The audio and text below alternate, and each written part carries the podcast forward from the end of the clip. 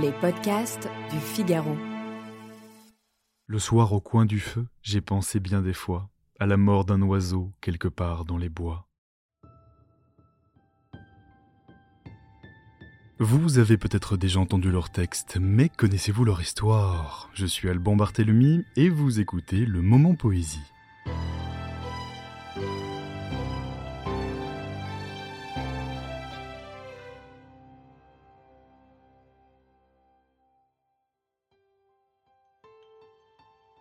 Amis de la poésie, bonjour. Écrire de la poésie est-il un acte engagé? Tout Paris le connaissait de son vivant et pourtant, François Copé a aujourd'hui disparu des livres d'école. Ses prises de position publiques, ses choix artistiques aussi, n'y sont probablement pas étrangers.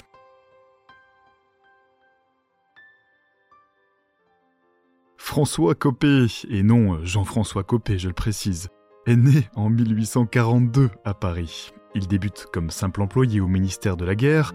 Son premier recueil, Le Reliquaire, paraît en 1866. Il fait de lui l'un des piliers des Parnassiens, ce mouvement artistique valorisant la retenue, l'impersonnalité et la forme, un mouvement créé en opposition au lyrisme subjectif et sentimental du romantisme. Rapidement, François Copé glisse vers une poésie du quotidien avec son deuxième recueil, Les Intimités, en 1868, et en parallèle, il écrit des pièces de théâtre à succès.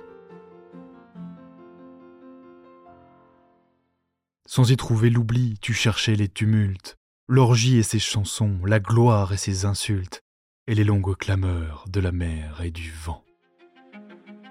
François Copé est un poète sensible et réaliste, capable d'évoquer la nature comme la vie quotidienne dans les rues de la capitale. Si la métrique de ces textes est parfaite, pour certains critiques, l'émotion exprimée est parfois à la limite du cliché sentimental. Sa poésie a été ce qu'était sa personne même, familière et cordiale, expliquera son contemporain Henri Chantavoine. Il est nommé archiviste de la comédie française, il est élu à l'Académie française même. Le sacre, le 21 février 1884, il fera partie de la célèbre commission du dictionnaire. Mais la politique le rattrape, il prend parti contre l'accusé dans l'affaire Dreyfus et sera l'un des créateurs de la Ligue de la patrie française, défendant avec véhémence et courage les institutions militaires et religieuses de son temps.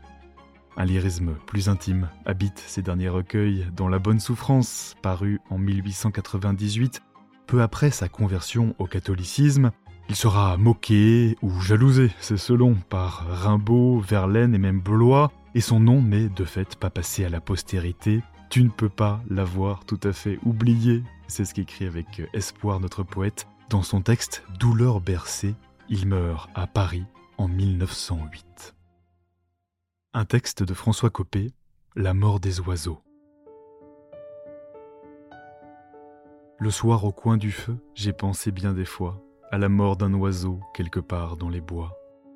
Pendant les tristes jours de l'hiver monotone, les pauvres nids déserts, les nids qu'on abandonne, se balancent au vent sur le ciel gris de fer. Oh, comme les oiseaux doivent mourir l'hiver. Pourtant, lorsque viendra le temps des violettes, nous ne trouverons pas leurs délicats squelettes dans le gazon d'avril où nous irons courir. Est-ce que les oiseaux se cachent pour mourir?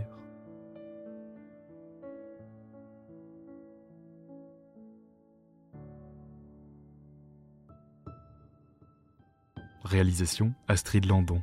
Coordination Haute Cérès. Ce podcast est à retrouver sur lefigaro.fr et sur toutes les plateformes de téléchargement. À bientôt.